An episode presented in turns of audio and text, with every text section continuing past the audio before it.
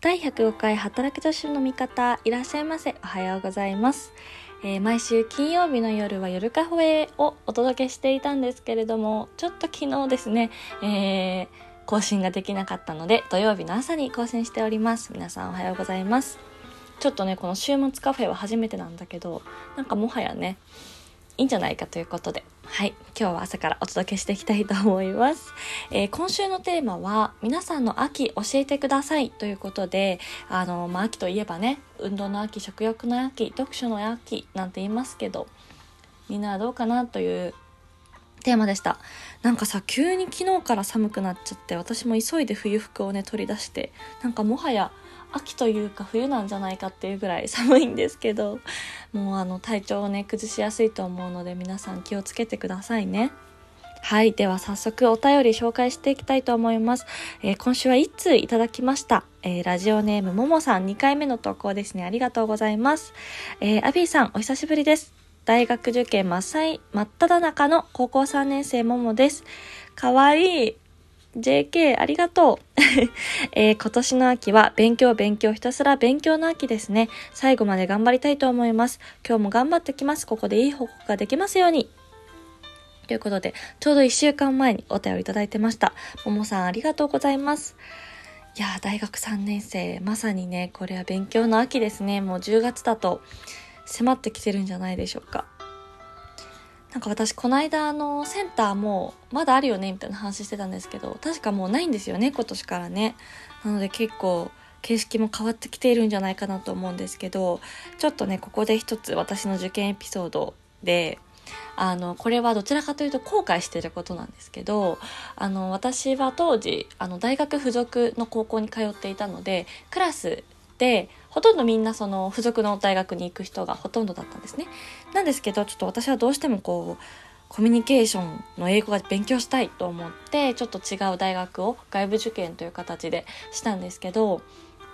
でなのであんまりそのなんだろうな高校自体が大学受験に関する情報とかもそこまで多分普通の進学校とかに比べたら多いわけではなくてなのであの大手の某予備校に通ってたんですけどでその予備校でね、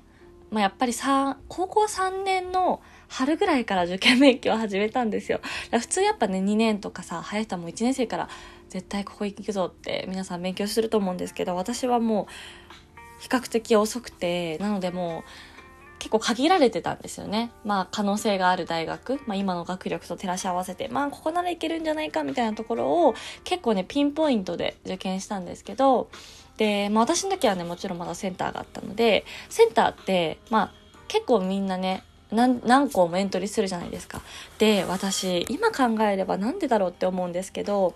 あの、第一志望の大学は、まあ、絶対センターでは多分受かんないから、もう出さなくていいって言われたんですよ。その当時の予備校の先生に。なんかカウンセラーみたいな人がいて。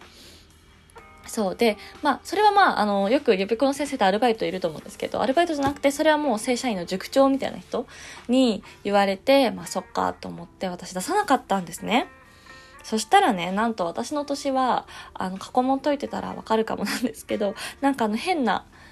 変な年だったんですよ、原告が。で、私はもう原告と英語に命をかけてたので、あのーもうほぼその二教科受験とかができる大学も結構いくつかあって、もうそういうところを集中して受けてたので、あの、すごい点が高かったの。平均点より。そうで、あの、多分センターのさ、結果も3社ぐらい出すんですよね。で、なんか A 判定、B 判定とか出ると思うんですけど、それで1個 B 判定が出たの。そう。で、だからもしかしたらセンターを出していたら、私は第一志望の大学にセンター試験で受かってたかもしれないっていう事件がありまして、もうこれをね、すごく後悔しましたね、当時は。なんで自分のこと信じてとか、少しの可能性を信じてチャレンジしなかったんだろうみたいなことがね、あったんですよ。このエピソードはね、多分自分、過去一回話してるんですけど、ラジオトークでも。まあね、久しぶりなので、ちょっと、ももさん向けに、私の体験談でした。まあ、なので、何が言いたいかというと、まあ、だんだんね、こう自分の、あの、現実的な点数とか志望校のレベルとかが見えてくる頃だと思うんですけど、もう、ぜひ最初に決めてたここに行きたいって言ったところはチャレンジしてほしいですしもう少しでも可能性があるところは、まあ、ちょっとね受験料どうしてもお金かかっちゃいますけど、まあ、今後のねあのー、まあ、人生にかかってるって言ったらちょっと大げさだけど、まあ、やっぱり大学って私にとってはすごく楽しくて貴重な4年間だったのでももさんにもね是非あの行きたいところに行けるようにもちろん勉強も頑張りつつそういうちょっとこう足元を救われないようなというかあの、まあ、メンタルの話にもなっちゃうかもしれないんですけど是非ねあのチャレンジしてほしいと思ってます。ももさん頑張ってください。結構受験勉強ってなんかあのまあゴールはさ終わりは決まってるけど1日ね10時間勉強しろとかねもう6時間7時間8時間とかずっとやってるとなんかもうだんだんわけわかんなくなってくると思うんですけど適度にねあのおやつを食べながら。はいもうこの時期は太ってもいいと思うよ私、うん、もうね自分へのご褒美をねちょくちょく与えていかにこうモチベーションを保つかっていうのが 大事だと思うのでぜひぜひ勉強の秋頑張ってください。きっと来年には楽しい学校生活が待ってることを願っております。ちょっとねコロナもあってなんか先が見えない世の中にはなっておりますけれども大学生は本当に私楽しかったしもう自由を手に入れられる時間だと思うので働かなくてもいいしまあバイトするけどなんか本当の意味で働かなくていい好きなことが勉強できる本当に自由な時間なのでぜひぜひ頑張ってください。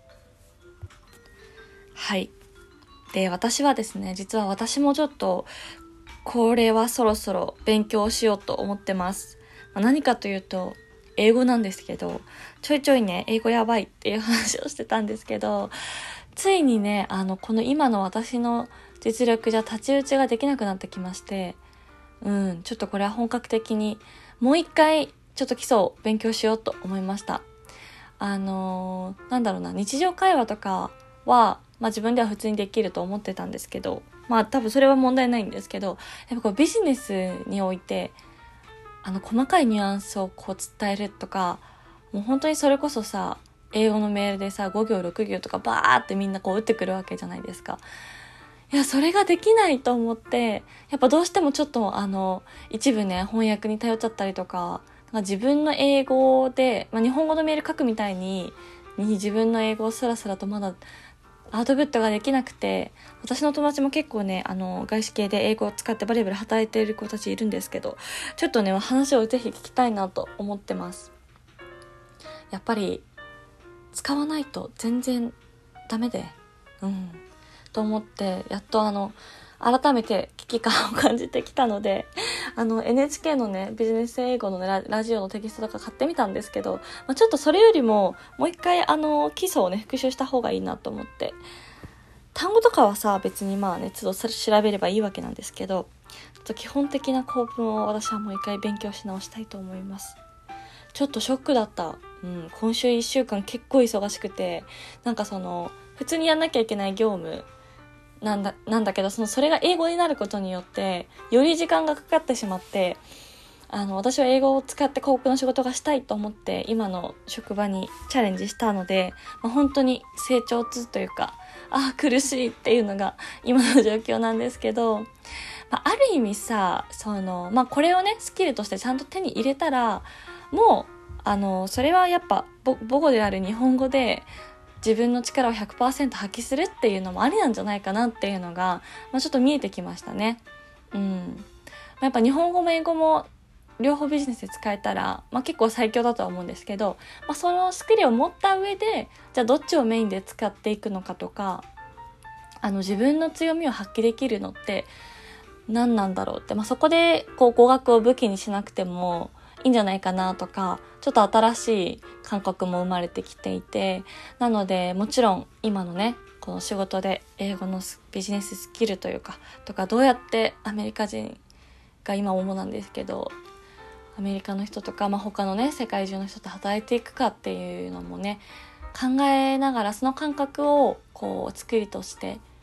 スキルというかなんだろうな自分自身の経験というか感覚として得たいっていうのがあったのでもうそれを今ね肌でまさに感じているところなので、まあ、それを経験した上で